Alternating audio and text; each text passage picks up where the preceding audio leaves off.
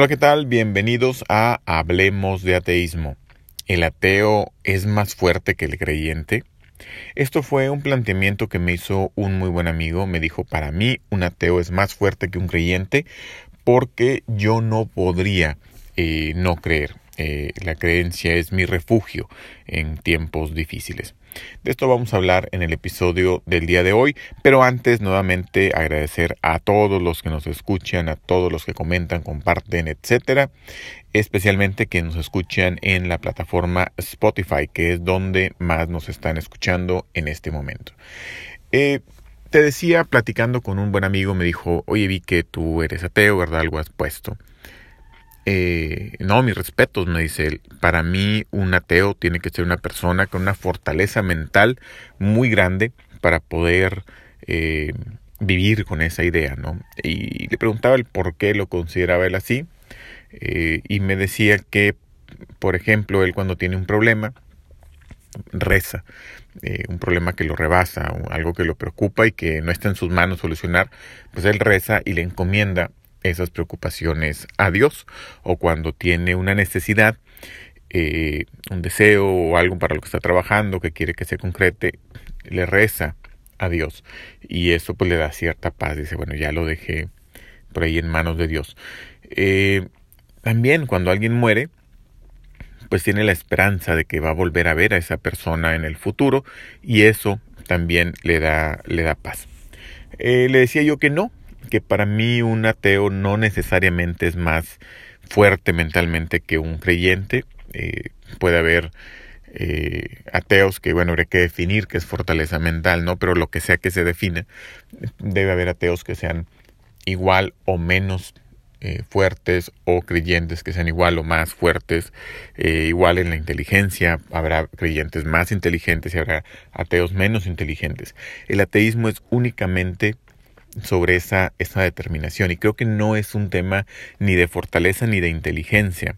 Nuevamente, lo que sea que signifique fortaleza mental. Él me decía, ¿no? Del, el no quebrarte, el cosas por el estilo. Eh, poder vivir con esa, ese problema. Pero creo que no es un tema ni de fortaleza ni de inteligencia. Es un tema de un.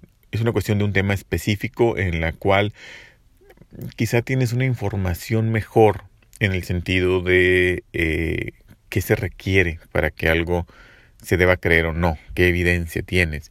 También tiene que ver mucho con emociones. Si tienes, eh, por ejemplo, de cuando estuviste chico, eh, pasaste por muchos problemas y, este, tu familia se, se, pegó mucho a la iglesia y, coincidía, ¿no? Que las cosas se solucionaban cuando, cuando rezaban eh, o a consecuencia de, nuevamente, no sé.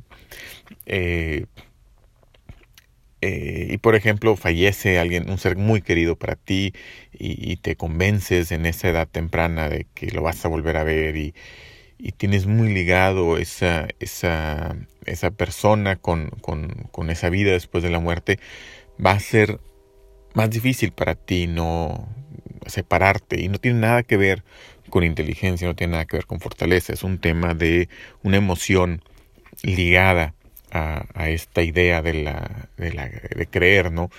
O más fortalecido en fe porque se te coincidió que se te dieron más cosas. Eh, te explico un poquito a qué me refiero con eso, creo que sería bueno un tema para un podcast.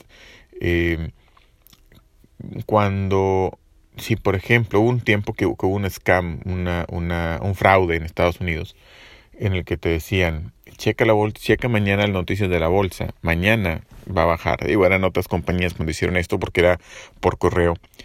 Pero digamos, voy a usar compañías que a lo mejor todavía no. Eh, IBM, checa IBM, mañana va a subir. Y subía, al día siguiente subía. Y luego recibías otro correo que decía, checa la bolsa mañana, somos un grupo de analistas financieros, etcétera. Checa la bolsa mañana en las noticias, mañana Microsoft va a bajar. ¿Cómo va a bajar? Pues sí está creciendo mucho. El día siguiente bajaba. Oye, increíble.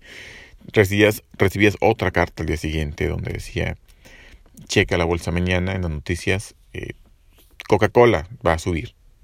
Y y subía. Y ya para la tercera, cuarta, para cuarta o quinta carta te decían, invierte con nosotros, mándanos un cheque, podemos buscar hacer crecer tu dinero y demás, no tenemos un sistema único y demás. Hoy te habían adivinado tres, cuatro veces al hilo cambios en la bolsa que eso pues, no cualquiera lo puede hacer. Eh, y mucha gente mandaba dinero y era un fraude, o sea, era falso. ¿Qué es lo que pasaba? Que ese primer correo de que IBM iba a subir se lo mandaban a todos, a, a toda su lista de distribución que tenían, a todo el país, digamos. Pero a la mitad le decían va a subir y a la mitad le decían va a bajar. A la mitad que no les atinaron, que, que bajó IBM, ya no les mandaba nada. Pero a la mitad que sí le atinaron, le mandaban el correo de que Microsoft iba a subir. Y nuevamente, a la parte, a lo mejor no necesariamente una mitad, bueno, sí, me daban mitad, mitad. A la mitad que ellos eh, no le atinaron, ya no le mandaban nada y solamente le mandaban a IBM. Y había un grupo al final, muy, pues relativamente chico en, en, porcentaje, pero muy grande en personas, que creían que si eran infalibles estos pelados, realmente tenían un método infalible y no lo tenían, ¿no? Era un tema de que coincidió eh, lo que pidieron, ¿no? Lo que, lo que creían. Entonces igual eh, a veces pasa así con, con, con, Dios. Le rezas y se te cumple y dices, mira, sí funcionó. Yo le pedí a Dios que, que mi hijo entrara a este trabajo y entró. Yo le pedí que mi papá se salvara y se salvó. Se murió seis meses después, pero cuando yo le pedí que se salvara, se salvó. Y la vez que también le pegué salvar hace meses después ya no, pero ya era su voluntad. Aparte ahí entra la gran ventaja de era su voluntad, fue lo mejor y, y, siempre vas a poder después justificar que fue lo mejor, ¿no? Qué bueno que no se dio ese trabajo porque mira, encontré este otro. Qué bueno que no se me dio con esta persona porque mira, encontré esta otra. Siempre vas a poder justificar. Entonces es más fácil aún que, que este, este fraude que te decía de la bolsa el autoconvencerte de que Dios funciona, porque si se te da, pues funciona, y lo vuelves a pedir, se te da, funciona, o se te vuelves a pedir, se te da, funciona aunque alguien haya pedido exactamente lo mismo en esas ocasiones o parecido y, no se le haya dado. Pero nuevamente, además, entra el factor, eh, no, Dios sabe por qué hace las cosas, fue mejor que no se diera, que no se diera en su infinita sabiduría, Él sabe, ¿no? Entonces, bueno, eh, digo, no es un tema de inteligencia, hay gente que, que habrá tenido experiencias personales que si bien no, las experiencias personales no son razones suficientes para que un tercero crea, pues sí pueden justificar ante la persona, ante sí mismo, eh, el, creer, ¿no? Eh, nuevamente, también, incluso entre la misma persona, las experiencias personales no deberían de ser suficiente razón. Eh, si sabes lo que se requiere para creer en algo como, como evidencia, pero pues entiendo, entiendo por qué alguien pueda creer. no creo que sea un tema de, de fortaleza, no creo que sea un tema de inteligencia, tampoco no es complejo, es complejo de entender que puede no existir. Eh, ¿Qué hace un ateo en una situación? Me preguntaba él así de, difícil, como eh, un duelo o que alguien está muy enfermo.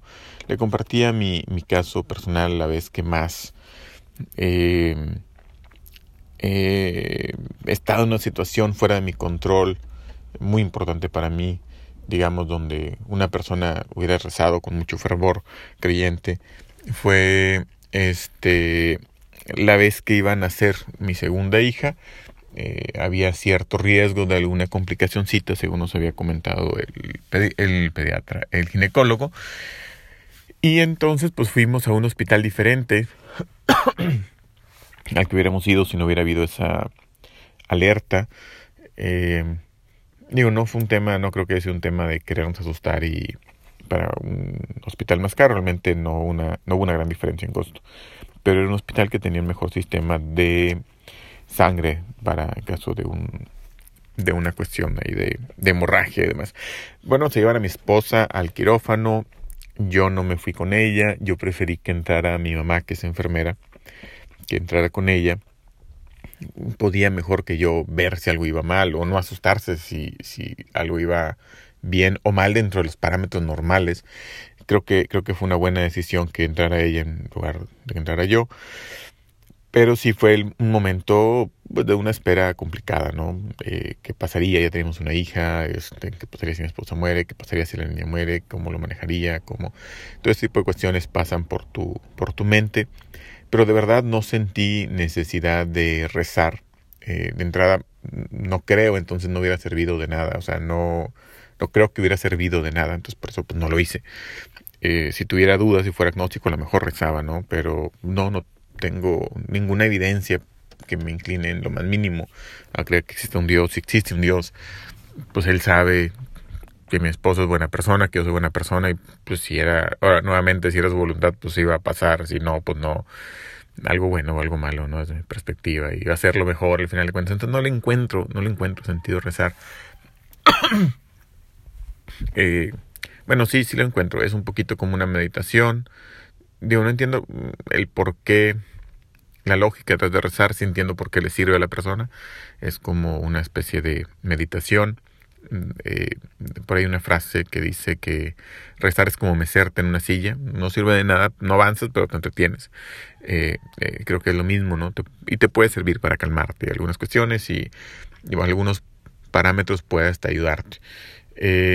pero no, no tuve necesidad de, de eso, simplemente pues confiaba en que elegí un muy buen médico con el equipo que él siempre trabaja, eh, seguimos recomendaciones. Nos había dicho que la, posibilidad de que pasara algo grave no era alta, pero existía.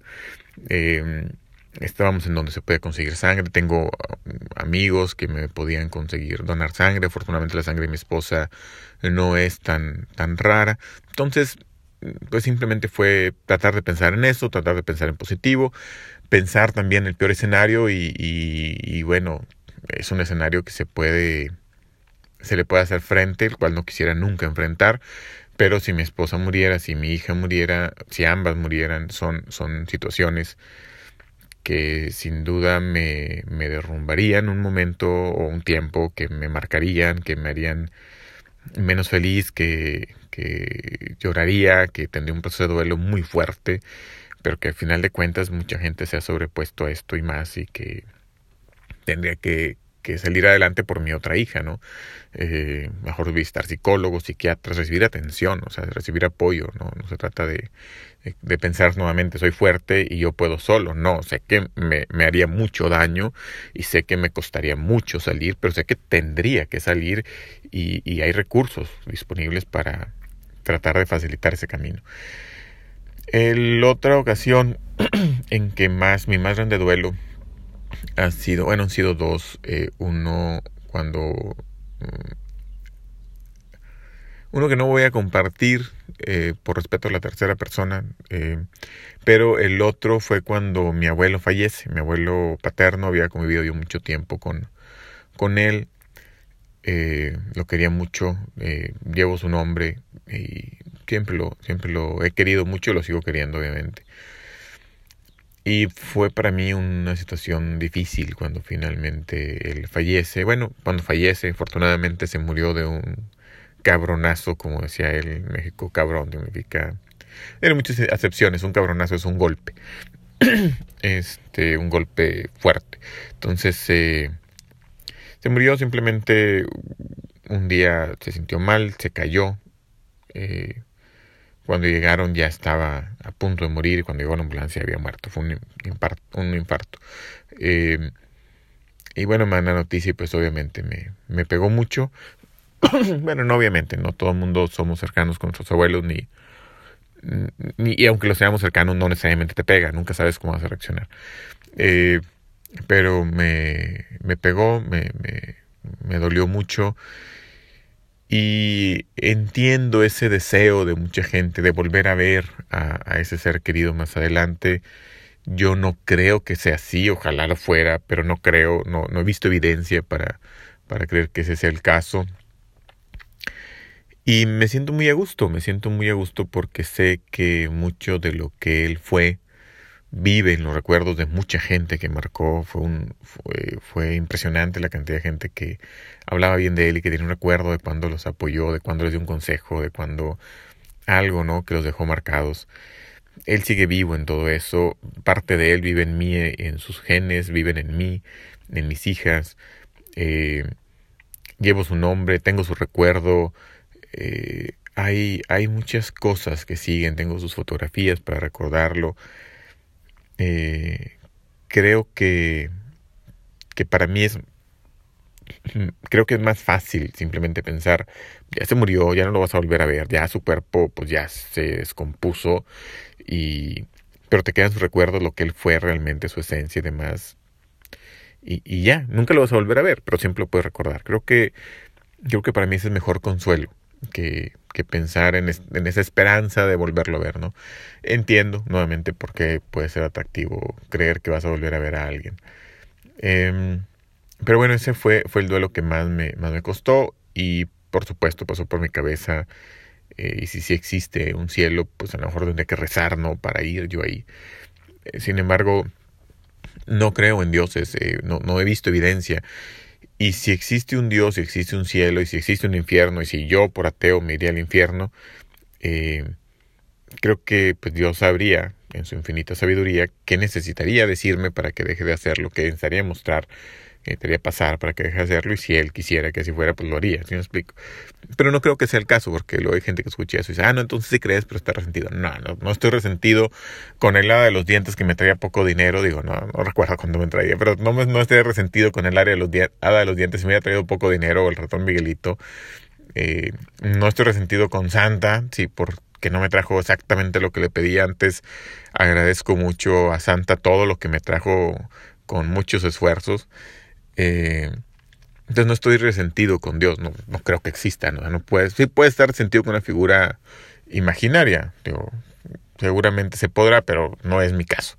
Y eh, no creo que exista, simplemente no creo que exista y creo que una buena evidencia, no lo digo porque quiera que se muestre, lo digo porque creo que una buena evidencia de que no existe es que no se muestre y mucha gente ha muerto atea, entonces pues es injusto, si existiera sería injusto, ¿no? Imagínate, eh, como mencionaba en el anterior, si existe ese Dios, pues no le, ni siquiera, es más, si existe, no es un Dios que quiera venerar, como vimos en el episodio anterior, mm, no es alguien, desde mi perspectiva, justo, bueno, etcétera. Pero bueno, eh, esto es mi, mi, comentario por el día de hoy, eh, te comentaba nuevamente, no creo, y también lo, lo comparto porque creo que es importante no creerse superiores a, a nuestros papás, no creerse superiores a hermanos, amigos que sí creen. Creo que es entender que esto es algo eh, eh, específico a esto y quizás sí podemos considerar que es una mejor postura ante la falta de evidencia no creer que creer. Creo que en eso eh, lo veo así al menos, no sé si sea, pero sí lo veo. Mejor no creer que creer ante la falta de evidencia. Debería ser la postura inicial. Si yo te digo que tengo un dragón verde en mi casa, pues tú deberías de no creerme que tengo un dragón de verdad verde en mi casa. No hay suficiente evidencia para soportar eso. Si te digo que tengo un gato gris, pues bueno, eh, es más probable que me creas, ¿no? Eh, porque le mentiría en eso y, has visto gatos grises en el pasado. Entonces, creo que, que lo, lo, normal en ese sentido sería no creer. Habrá quien diga que, que no, que lo normal es creer porque la mayoría de gente cree, puede ser. Pero nuevamente, partiendo de todo esto, no creo que sea algo por lo cual una persona deba sentirse más que otra y creo que el hacerlo eh, aleja, aleja ah, de un diálogo y aleja de un diálogo respetuoso a las demás personas. Entonces, por eso te comparto este, esta duda de un amigo y eh, todo este comentario. No creo que, es importante que no te creas más por, por este tema del ateísmo. Eh, ni menos, tampoco muy importante. Bueno, por mi parte es todo por el día de hoy. Muchísimas gracias por escucharme. Eh, nuevamente gracias a quienes comparten, comentan, se suscriben y todo lo que ya saben que ayuda a que este podcast crezca. Me interesa tu opinión, cuál ha sido eh, la situación más difícil por la que has pasado o comparte lo que tú quieras, dudas que tengas eh, en encore.fm diagonal HDA se escribe Anchor, a n c h o r diagonal eh, hablemos de ateísmo abreviado HDA. Te dejo la liga en la descripción. Mándame tu mensaje de voz si quieres que tu nombre se diga al aire, menciona tu nombre dentro de tu mensaje, menciona de dónde nos escuchas y si prefieres que se mantenga anónimo, si bien la página te obliga a registrarte, puedes desde luego poner un seudónimo o alguna otra cosa, eh, pero yo no voy a mencionar tu nombre aunque me aparezca ahí. Por mi parte es todo, nos vemos la próxima ocasión.